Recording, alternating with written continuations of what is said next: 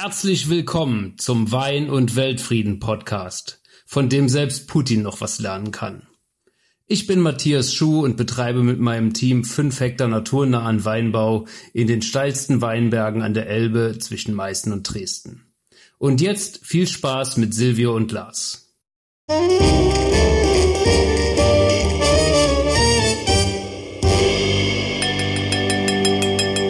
Würde heute starten mit dem Halli, Hallo, Hallöle, wo auch immer das herkommt. Silvio. Hallo? Hallo? Nee, so nicht. Doch? Nee. Hallo? Aber man muss doch sagen. Nein, ein bisschen fröhlicher. Halli, Hallo, Hallöle und dann Wetter- voller Energie und dann nicht so Hallo. ich wollte dich ein bisschen ähm, Foppen. verwundern. Ja. Ja. Also ist dir gelungen. Weil eigentlich bin ich äh, heute lustig Zuhörer, drauf, also eigentlich bin ich wirklich ähm, sind Sie noch dran sehr, und haben nicht sehr, direkt sehr gut gelaunt. die Folge gelöscht. wir, wir dürfen, ich glaube, jetzt fangen sie langsam an zu löschen, weil ähm, unsere, unser Frohsinn dann wahrscheinlich ein bisschen zu übermütig mit uns ist. Oder uns Ich glaube, man darf an der Stelle auch Frose mit Schwachsinn nicht ver verwechseln, aber das sei nur am Rande erwähnt.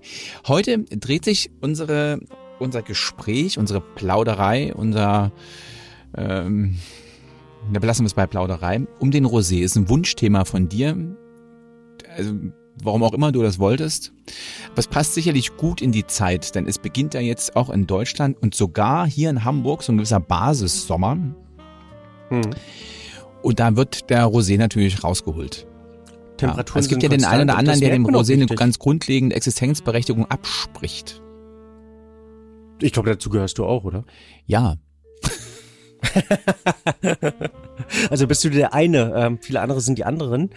Ähm, in der Tat ist Naja, Rosé... also ich muss- an der Stelle, also ich finde, das ist so, beim Rosé ist es so, das ist ein, ist kein Wein, es ist ein Getränk. Also der, der hat seine Berechtigung. Also ich habe das, ähm, ich war dem Rosé immer sehr, sehr kritisch gegenüber und dann mein erster langer Aufenthalt mit meiner Frau in der Provence. So, das war, haben wir uns gerade kennengelernt, das war der, ein großer Liebesurlaub. Ähm, da konnte ich mich mit dem Rosé, Rosé dann anfreunden, einfach weil ich den ganzen Tag so glücklich und zufrieden war, dass auch der Rosé meinen Frohsinn nicht trüben konnte. Und das, da ich finde, in der Provence ist er tatsächlich wahnsinnig leicht und tut mir eben nicht weh. Und jetzt kommst Mhm. Ich, glaub, ich glaube, dass die Rosé-Kritiker, ähm, wie du in dem Fall, die ewig gestrigen sind. In Oh. Sachen Rosé, Wein oder Schwere Geschütze, lieber Wein. Hörer. Na, jetzt wird hier, Und Sie, Sie dass merken, sich der äh, auf dem Rosé-Markt, in der Rosé-Weinproduktion, und ich möchte da zu 100 Prozent nur von den zwei Prozent Qualitätswein, also hochwertigen Weinen sprechen, die in der Weinwelt produziert werden, dass sich da ganz, ganz viel getan hat. Also früher, vielleicht vor 20, 30 Jahren, hat man zumeist Rosé-Wein aus dem Wein gemacht, wo es zum Rotwein nicht gereicht hat. Den hat man meistens mit einer möglichst kalten Trinkempfehlung ähm, vermittelt. Aber Rosé-Wein ist irgendwas für um die mich, Null Grad. Oder was? Ja, genau, damit man nicht schmeckt, was man schmeckt. Dann wird man schmecken, was man schmeckt, wird man schmecken, es überhaupt nicht schmeckt, wie ich Oh. immer so gern sage. Ähm, ja, ähnlich bei Coca-Cola. Auch das hatten wir schon mal erwähnt, oder das hatten Ja. wir, ähm, Je kälter, desto guck bei besser. zwei Grad. Ja. Damit du den ganzen Zucker nicht rausschmeckst. Aber äh, auf dieser Rosé-Ebene hat sich so unglaublich viel getan und für, für mich ist Rosé eine absolute Alltagswaffe. Also A, kann man Rosé immer trinken. Man kann Rosé aus verschiedensten Gläsern trinken, bei verschiedensten Temperaturen zu verschiedensten Speisen. Und es gibt so unglaublich viele Speisen, die eigentlich nur von einem Rosé begleitet werden können. Wie zum Beispiel gegrilltes Putensteak. Also frisch vom Grill draußen, schön ähm, mit, mit Kräutern. Wenn man mal erkältet gegrillt, ist wie und äh, ein bisschen Antibiotika braucht, kann man auch Pute essen, das stimmt. Dann meinst du jetzt die Bio-Pute. Ja, ich meine natürlich die Biopute. Ähm, oder ähm, verschiedene sehr, richtig herzhaft gewürzte Fischsachen. Ähm, oder, oder, oder. Also Meeresfrüchte rauf und runter. Ähm, selbst ein kräftiges Steak kann perfekt mit einem Roséwein begleitet werden, wo es ein ganz angenehm devoter, trotzdem potenter Begleiter ist. Ich glaube, in dem Thema Roséwein steckt viel, viel mehr, als du erahnen möchtest und ich glaube, du hast einfach nicht die richtigen probiert. Also ich habe jetzt so unter anderem von Margareten also du bist, liegst ja nicht falsch, Reserve probieren dürfen, der richtig knochentrocken ist und der so richtig, also richtig, richtig schroff und hart und ein richtiger Charakterwein letztlich ist. Ähm, und ja, ich glaube, dir fehlt dieses Aha-Erlebnis, wo du sagst, aha, auch das kann Rosé, auch das kann Rosé sein. Ein erster Schritt bei dir ist ja Rosé Champagner. Also weil du ja dem Schaumwein sehr aufgeschlossen gegenüber bist, bist du ja auch nicht, ähm, nicht äh, verschlossen Rosé Champagner gegenüber, oder? Das ist jetzt was, das ist doch, also erst recht. Also weil Echt? Ähm, ja, also beim, also für den Wein kann ich mich bisweilen hin und wieder auch begeistern. Ähm, ich, äh, ohne jetzt werben zu wollen, ich habe tatsächlich mit viel Freude mal getrunken bei unseren Dreharbeiten. Damals eins, Sie möge sich erinnern, der rosa Schuh von Matthias Schuh. Mhm. Ähm, der hat zumindest, hat er mir nicht wehgetan. Und ähm, aber ich finde, dass das schon da, jetzt, jetzt ist das bestimmt total mies, was ich alles sage, aber das ist für mich so dieses klassische, sag ich mal, bist halt irgendwie in dem in dem Hotel und so, wenn die ähm, die Leute, die Scheiß, wie, wie drückt man denn das jetzt politisch korrekt aus? Keine Ahnung, ich Da kommt jetzt so eine, versuche, die, die Champagnerflasche ist da meistens genau weiß, so, ne, irgendwie und so mit Gold und dann, und der Inhalt ist Rosé und dann das trinken Menschen, die selber mit viel Gold behängt sind und äh, auch viel Rot im Gesicht haben und meist weiblich sind. Das und die mögen das, und, weil und er eben einfach nicht wehtut, weil er ähm, was was wenn ich jetzt, jetzt auch das auch sagen darf, so vom Kosten her, wenn ich habe ein zwei drei Mal irgendwie probiert, ich mag halt eher den Champagner, der doch sehr ausdrucksstark ist und nicht so dieses der, der, der muss der muss nicht gefällig sein. Und ich finde, was den Rosé-Champagner aus, also ich habe das aber auch nur, ich meine, Emoyer oder irgendwie sowas getrunken, ähm, da war, war schon wahnsinnig gefällig. Kann ich wirklich nur sagen, du hast die falschen Freunde. nee, ja, nee, habe ich nicht. Also die teilen ja meine Meinung. ich, äh, das, was also von sage, dir mal abgesehen. Freunde. Es sei denn, wir müssen jetzt, oder du, du beendest jetzt unsere Freundschaft. Das kann natürlich auch passieren. Aber also, ähm, nein, nein, überhaupt nicht. Also am Rosé, äh, Silvio, am Rosé darf es nicht scheitern. Nein, sollte es wirklich nicht. Also ein der der der witzigsten Rosés oder der der mich überraschendsten Rosés habe ich vor vor kurzem probiert. Ähm, der ähm, Fleur de Miraval.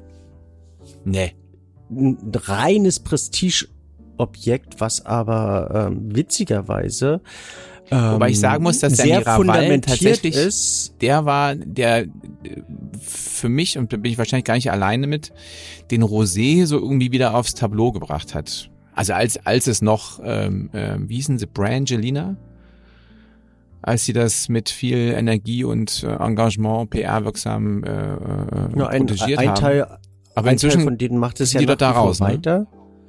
Nö, Brad Pitt ist meines Wissens noch mit dabei. Ah. Und ein sehr lieber Freund von mir hat äh, mir den äh, ist nicht ein sehr lieber Freund. Das wäre dann eher von deiner, willst oh, deine Sparte. Deiner Fun Fact. Muss ich, Entschuldige bitte. Ich bin neulich auf der Autobahn gefahren. Ich habe irgendwo in Sachsen-Anhalt oder sowas. Und ja. da war ein Grillhaus ähm, ähm, beworben mit Brad Pitt. das fand ich schon stark. Ja, also ähm, ja. Oh, äh, Chapeau. Aber entschuldige, ich habe dich unterbrochen. Bratpizza. Aber kleiner Funfact am, Ra am Rande, wenn es vielleicht nicht jeder kennt. Ähm, wie heißt diese ähm, Thüringer Bratwurstbude, wo ich es noch nie hingeschafft habe, die irgendwo in der Nähe von Erfurt direkt an der Autobahn sein soll und wo so dieser Mann. absolute äh, das muss man doch wissen. Weißt du, welche ich meine? Die hast du mir, die hast du mir empfohlen, genau, während unserer Dreharbeiten und ich habe es leider noch nie dahin geschafft. Also und Vielleicht für unsere Zuhörer, wie heißt die, wie heißt die Bude? Also an der A4. Das war einstmals ähm, ähm, direkt an der Autobahn. Die haben wirklich angefangen direkt nach der Wende, als dann quasi die A4 genutzt wurde, so dieser Austausch zwischen Ost und West. Und dann hat er sich da hingestellt ähm, und wirklich so einen Holzkohlegrill und hat dann ähm, ähm, eben Bratwurst verkauft. Und das Ding ist dann halt immer größer geworden, immer größer und war dann in der Fahrtrichtung von Erfurt nach Dresden. Mhm. Und die mussten aber der jetzt der leider der der äh, Autobahnverbreiterung und Erneuerung weichen und sind in Magdala ähm, auf der anderen, also mussten ein bisschen runter, so 300 Meter von der von mhm. der von der Autobahn runter. Und es ist der Imbiss Hase mit Doppel A. Okay. Und die verkaufen auf so, so, das ist auch so ein Fleischer im Prinzip mit drin und da gibt's so diese klassischen, äh, diese kulinarischen Ost Koryphäen wie ihr Soljanka und, und Spirelli mit, wie heißt das, Wurstgulasch und so ein Kram. Mhm. Aber eben auch die tatsächlich für mich, und da bin ich wirklich gar nicht allein mit, äh, beste Bratwurst äh, auf dem Planeten an der Autobahn. Steht bei mir ganz oben auf der Wunschliste. Musst und du machen. Da Eigentlich gibt's auch, Leute, obwohl es jetzt mehr erzählt. oder weniger Osterlameng passiert ist, passt es wirklich zum Thema Will Bratwurst. Da kannst du genauso Müll essen oder kannst eben auch etwas Besonderes oder geschmacklich Besonderes essen. Das passt ja wieder zum Thema Also wir haben damals ja gedreht lass mich mit denen, da war das in Schorba noch auf der anderen Seite. Da sind Leute aus dem Italienurlaub extra 500 Kilometer Umweg, nur um da an der A4 doch Würste zu kaufen. Die haben dann äh, irgendwie 30 Würste mitgenommen, die dann, es war, es war absurd. So, genug dazu, äh, genug davon jetzt. Weiter. und, und letztlich Rosé. ist es ja genauso beim Rosé. Rosé passt auch super zur Bratwurst, oder? Hey. ähm, ja, ja. Ja, passt wirklich. Also ich wüsste nicht, welchen Wein man sonst zur Bratwurst ähm, trinken sollte, wenn nicht ein Rosé. Und daher für mich die Alltagswaffe. Ja, gut, und dann lass uns doch mal in das Hase anrufen und den ein ein bisschen kleines Rosé. Tasting machen, Rosé und ähm, Rosé und Weintasting. Ja, und jedenfalls ein lieber Freund hat mir äh, vor kurzem eben diesen Fleur de Miraval, den ER1 und ER2, also zwei verschiedene Editionen, zum Probieren gegeben und ich war durchaus ähm, interessiert. Also äh, wahrscheinlich, weil eben ein gewisser Name dahinter steckt. Also ähm, das ist ja mehr oder weniger ein Dreier-Vierer-Konzept, was dort gelebt wird ursprünglich von der Fa Familie Perrin, die ähm, im Rhonetal ähm, etabliert ist, unter anderem Chateau Castel betreibt und ähm, dort federführend für die Weinproduktionen sind. Ähm, ob das jetzt zu teuer oder nicht zu teuer ist, ist halt eine Idee dahinter und der Wein selber, die Geschichte ist mehr als interessant. Ich weiß nicht, ob ich persönlich privat ähm, dafür den Betrag, was schätzt was der Fleur de Miraval kostet, der Champagner? Jetzt äh, wach gelogen, keine Ahnung, ähm, 60 Du Euro. bist ja immer so, so schön im, ähm, dafür kriegst du ein Sechstel, von- also 0,1 ungefähr. Ich glaube 350 Euro kosten die. Hoppala. Zumindest wenn du sie, ähm, wenn du sie live kaufst oder äh, jahrgangsaktuell oder eben ähm, je nach Edition direkt kaufst. Ähm, der Preis wird sich wahrscheinlich noch ein wenig entwickeln, weil es halt immer wieder neue Editionen gibt. Der Champagner ist durchaus ähm, durchaus ansprechend. Ein kleiner Funfact, wenn man ein Weihnachtsgeschenk für die Lie- Liebste sucht, dann irgendwie, äh, du bist umgefallen. Mir ist leider mein. Rechercheinstrument runtergefallen, das äh, Telefon heißt. Ich habe das jetzt einfach gerade mal nachgeschlagen. Ich bin, bin ein bisschen geschockt. Ja. Also es gibt 50 ähm, 6 Liter Flaschen, weil du ja auch ein Großflaschenfreund Freund bist. Das auf jeden ähm, Fall. Alle signiert von ähm, von Brad Pitt und wenn du für deine Frau Von irgendwie noch ein schönes Geburtstag Entschuldigung. Also Weil das Geschenk ich suchst, finde das, ich glaube, die also, liegen bei sechs, bei sechseinhalbtausend. Also da, daher. darf ich sagen, ähm, Silvia, ich bin wahnsinnig stolz. Also wir sind einer der ganz wenigen Podcasts, die wirklich geschafft haben, äh, ein Rosé, also mit Brad Pitt, aber also diese Verknüpfung mit der Bratwurst, ja, das finde ich, ist schon stark. Wie wir Bratwurst und Hollywood zusammengekriegt haben, finde ich, bin ich beeindruckt. Na, letztlich schreibt die Geschichte ja das Leben. Und nicht, äh, nicht wir. Und ähm, wir greifen das nur auf und äh, verbinden und ähm, leben unser bei der Profession dann irgendwo. Aber was ist Rosé, lieber Lars? Du hast vorhin relativ einfach äh, erklärt, ähm, äh, ähm, ein Rotwein, der es nicht zum Rotwein geschafft hat und ähm, deshalb auf weiße Art verkeltert wird. Sozusagen, genau. Also man, man nimmt Wobei es gibt Trauben doch welche, die kippen auch Weißwein und Rotwein ineinander, oder?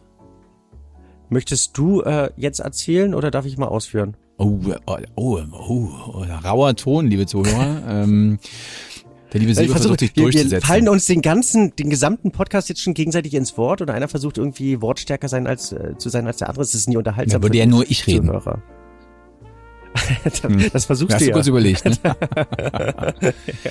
Aber gerne, liebe Also, Hörer, wir, wir lauschen äh, jetzt den Ausführungen, den sachkundigen Ausführungen von Professor Dr. Nietzsche in Sachen, äh, wie kriege ich Rosé ähm, vom Hang in die Flasche und dann in mein Glas. Und bitte.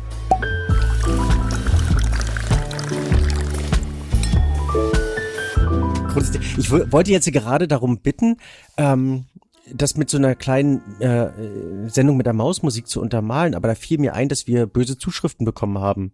Oh. Weil wir den Klavierspieler ähm, gelobt haben in unserer Jubiläumsausgabe und den Saxophonisten vergessen haben, der jetzt mittlerweile mit wunden Lippen 40 Folgen lang ähm, uns musikalisch untermalt und Ach, hiermit ein Heilige. kräftiges, wie sagt man so, so schön, ein kräftiges Shoutout an den äh, Saxophonisten.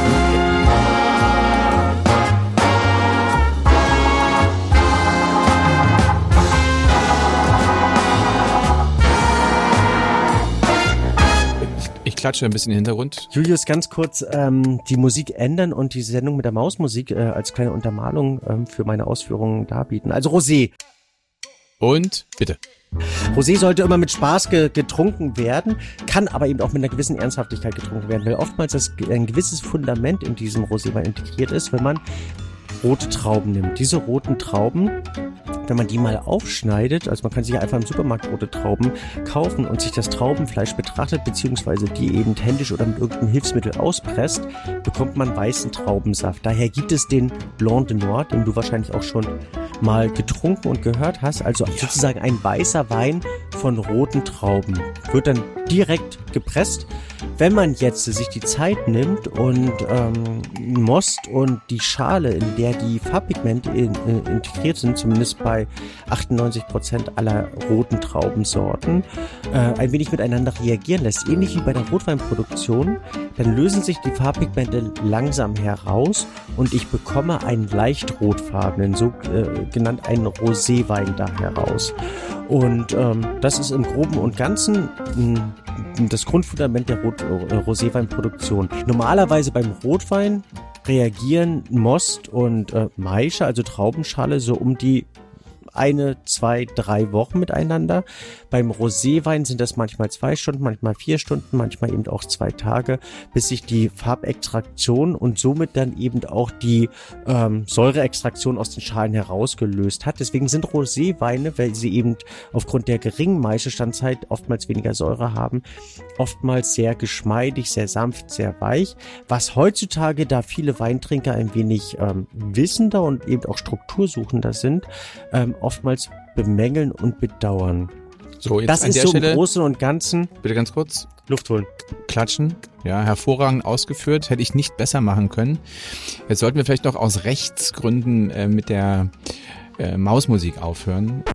Äh, nicht, dass da noch Klagen kommen. und mit der Klavier- und Saxophonmusik weitermachen. Ja, und bitte. Mhm. Sie können sprechen, Herr Ähm, Nietzsche, aber der Vortrag bislang war noch gut. Oh, Dankeschön. Ich, ich wünschte, ich könnte es mit einer kleinen PowerPoint untermalen, aber dann würden wir wahrscheinlich zu technisch werden. Absolut. Ähm, das ist das eine der Roséweinproduktion. Ähm, das andere wäre eben, dass man, und auch das kann man zu Hause mal probieren, dazu äh, möchte ich animieren, einfach aus Gründen des Weinverständnisses oder eben ähm, dem Amüsement, dass man einen Rotwein nimmt und einen Weißwein und beide miteinander küvitiert, also beide ineinander kippt und versucht, sich selber einen Roséwein zu produzieren. Das ist seit 2009 erlaubt in der EU. Vorher war es weltweit erlaubt, dass man eben auch so Roséweine produziert. Schaumweine durften auch vorher schon produziert werden oder verschiedene Weinspezialitäten, also Roséweinspezialitäten wie Schieler, Badisch Rotgold und so weiter. Also einfach mal fern dessen, dass es natürlich ein eiskalt den Rücken runterläuft, wenn man sagt, ich vermische meine Weine selber, sich selber den Spaß machen und von mir aus 9 Dezi ähm, Weißwein in ein in ein Gefäß schütten und 10 Dezi ähm, Rotwein da rein. Und schon beim langsamen Einschenken, abgesehen davon, dass es ein schönes Farbspiel ist, sieht man, wie wenig Rotwein man braucht, das vermischt und, und dann einfach probieren. Also dieses Happening einfach dabei machen. Ich möchte nicht zum Wein punchen oder Wein vermischen animieren, sondern einfach, um dann nochmal ein anderes Verständnis für Wein und eben auch für quivitierte Weine ähm, ja, zu erzeugen. Aber es bleibt ein Rosé. Und, und das ist jetzt für dich negativ. Nö, ach, da kann ich so nicht sagen. Aber ähm, jetzt habe ich die ganz große, ähm, das ganz große Plädoyer für den Rosé habe ich bislang noch, noch, noch nicht gehört. Außer kann man mal probieren und kann man so machen. Was ist denn dein Grund und was, was macht denn für dich Rosé so groß, wie, wie es den Eindruck hat? Anscheinend. Dass du zwei Seelen in einer Körper hast, die Zwittrigkeit dabei. Also du hast oftmals die Aromatik eines Rotweins und die Struktur eines Weißweins. Es kann kein Weißwein, es kann kein, oder es kann selten Weißwein, selten Rotwein bespielen. Du hast in dem Sinne eine Alltagswaffe, die du immer einsetzen kannst. Also die du, es gibt ja Situationen, wo man nicht weiß, heute Rot, heute, heute Weißwein. Es gibt natürlich diese Fruchtbomben, die ähm, viele, die glauben, sich ähm, zu viel und intensiv mit Wein besch beschäftigen zu wollen, müssen oder über den Dingen zu stehen und die ähm, Roséweine dann als lapprig oberflächlich oder viel zu geschmeidig oder als Muttiwein, als Frauenwein, als ähm, Dosenöffner oder was auch ne? immer das, ähm, bezeichnen. Unsere, ne? Natürlich, ja, ja. Also ich lese hier eine Liste Reines runter. Zitat, ne? ähm, beze bezeichnen. Aber auch diese Weine haben, wenn sie sauber und gut produziert sind, eine Daseinsberechtigung. Es gibt so manches Sommerfest, so manchen Tag an der Elbe, wo man dort am Strand sitzt und einfach nur einen appetitlichen Wein trinken möchte. Und da kann Rosé etwas, was eben Weißwein, was Rotwein nicht kann. Der eben keinen großen Anspruch an die Glasform hegt, der keinen großen Anspruch an die Temperatur, an die Situation, an das Runterbeten verschiedener Aromen trägt, der einfach Weinlust, so wie man es einfach aus der Werbung kennt, leben kann. Das kann ein gut produzierter Rosé. Und das, gut, das ist Lebensfreude, auf, ist Weinfreude. Ich, dann wünsche ich mich, wünsche ich mir von dir eine eine Kiste mit sechs verschiedenen Rosés, wo du sagst, die sind es wert, tatsächlich die Reise nach Hamburg anzugehen und vom, von Lars getrunken zu werden. Kriegst du gerne. Das Wichtige ist, glaube ich, dabei, wie allgemein in der, ähm, in der Weinwelt, dass man eben auch bewusst, sich bewusst ist, dass man einen wertigen Wein hat. Also diesen Wein nicht für 3,20 Euro, was du ja ohnehin nicht kaufst, also da möchte ich kein falsches Licht auf dich werfen, für äh, 3,20 Euro kosten kann, nur weil es eben ein vermeintlich ähm, leckerer Wein ist, sondern dass eben ein sehr guter Rosé auch gerne 10 15, 20 Euro kosten kann, darf und sollte, weil er eben mit einem ähnlichen Auf, äh, Aufwand einen ähnlich wertigen Traubenmaterial wie gute und potente Rotweine produziert wurden. Dann lass uns doch mal die, eben die Rubrik heute, ähm, ich packe in meinen Koffer, umwandeln in im Schnelldurchlauf, sagen wir mal drei oder wenn du hinkriegst, sechs Rosés, die man getrunken haben muss.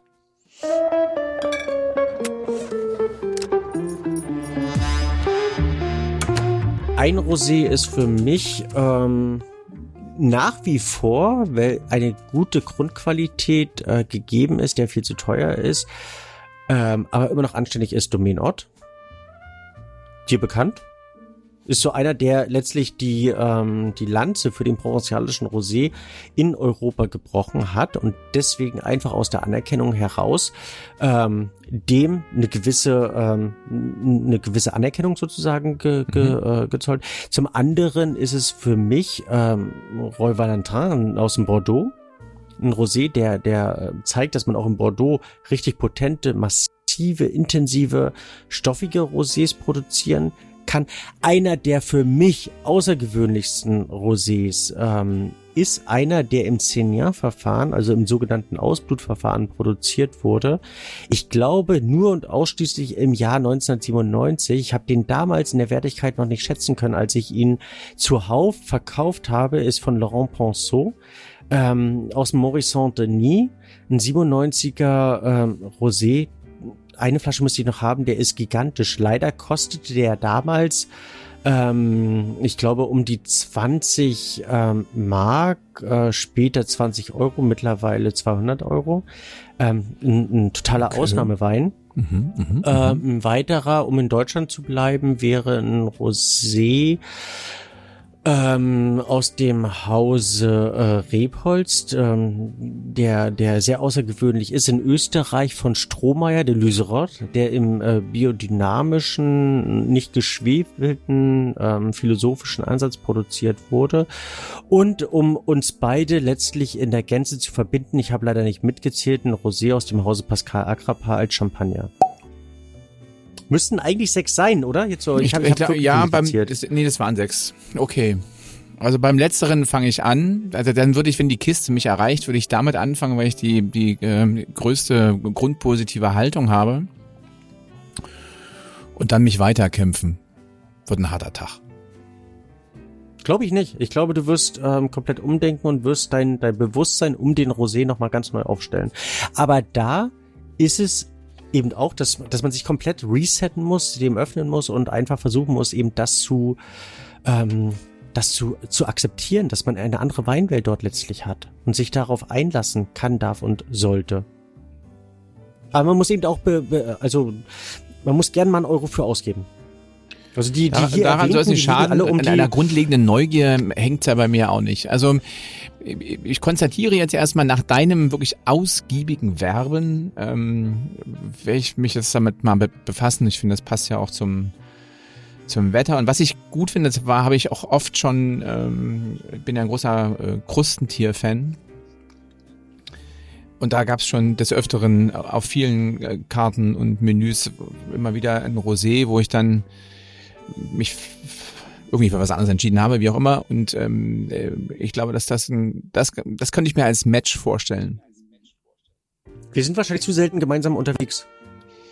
Ja, in den letzten zwei Jahren war das ja auch alles ein bisschen kompliziert. Silvia, wir müssen da, ähm, da, da müssen wir ran an das Thema. Mhm. Aber das ähm, kriegen wir hin. Was haben wir denn äh, also, rubrikstechnisch um heute haben wir jetzt wir haben jetzt eine ganze Kiste Wein gepackt. Wir haben das Thekenwissen würde ich mal mit der mit einem ausgiebigen Ausflug ähm, in die Produktionsweise von Rosé äh, ähm, äh, abhaken und aus dann, dann lass mich das komplettieren oh. und aus gegebenen Anlass entschuldige. Nee, das bist mir ins Wort gefallen, jetzt bin ich beleidigt. Red du doch.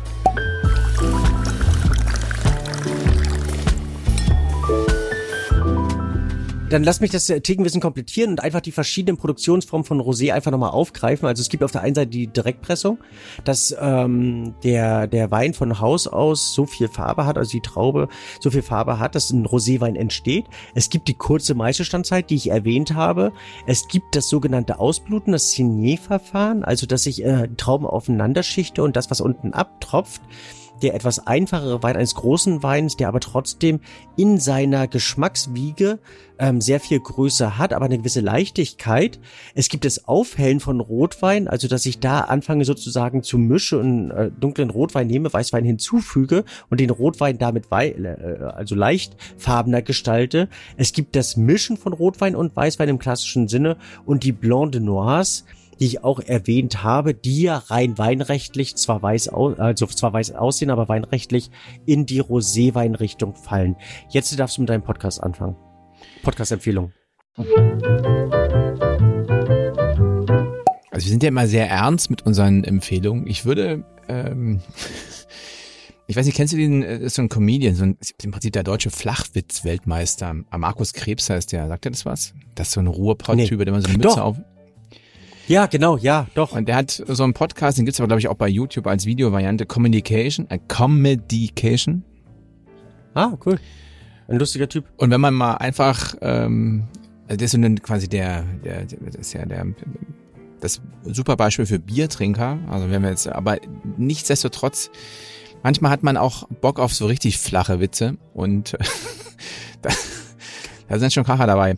Und ähm, der ist, da sind dann so Leute wie Thorsten Sträter oder Mia Böse auch so oder Tom Gerhardt zu Gast, aber eben auch Leute wie irgendwie Mario Basler. Und ähm, das ist so ein, ja, teilweise erfährt man wirklich viel über die Leute und auf der anderen Seite kann man wirklich sein eigenes Portfolio an Flachwitzen äh, kann man aufpolieren. Mal eine andere Empfehlung, ja. Ich komme ja immer mit der öffentlich-rechtlichen Keule und äh, irgendwie mhm. Wissen und Nachrichten und äh, oder Philosophisches. Heute mal würde ich, kann ich nur empfehlen. Ich würde dann vielleicht den Ernst in diesem Podcast so ein bisschen belassen, um nicht ganz so stark abzudriften in die oh. Roséweinlaune. Haha. Mhm.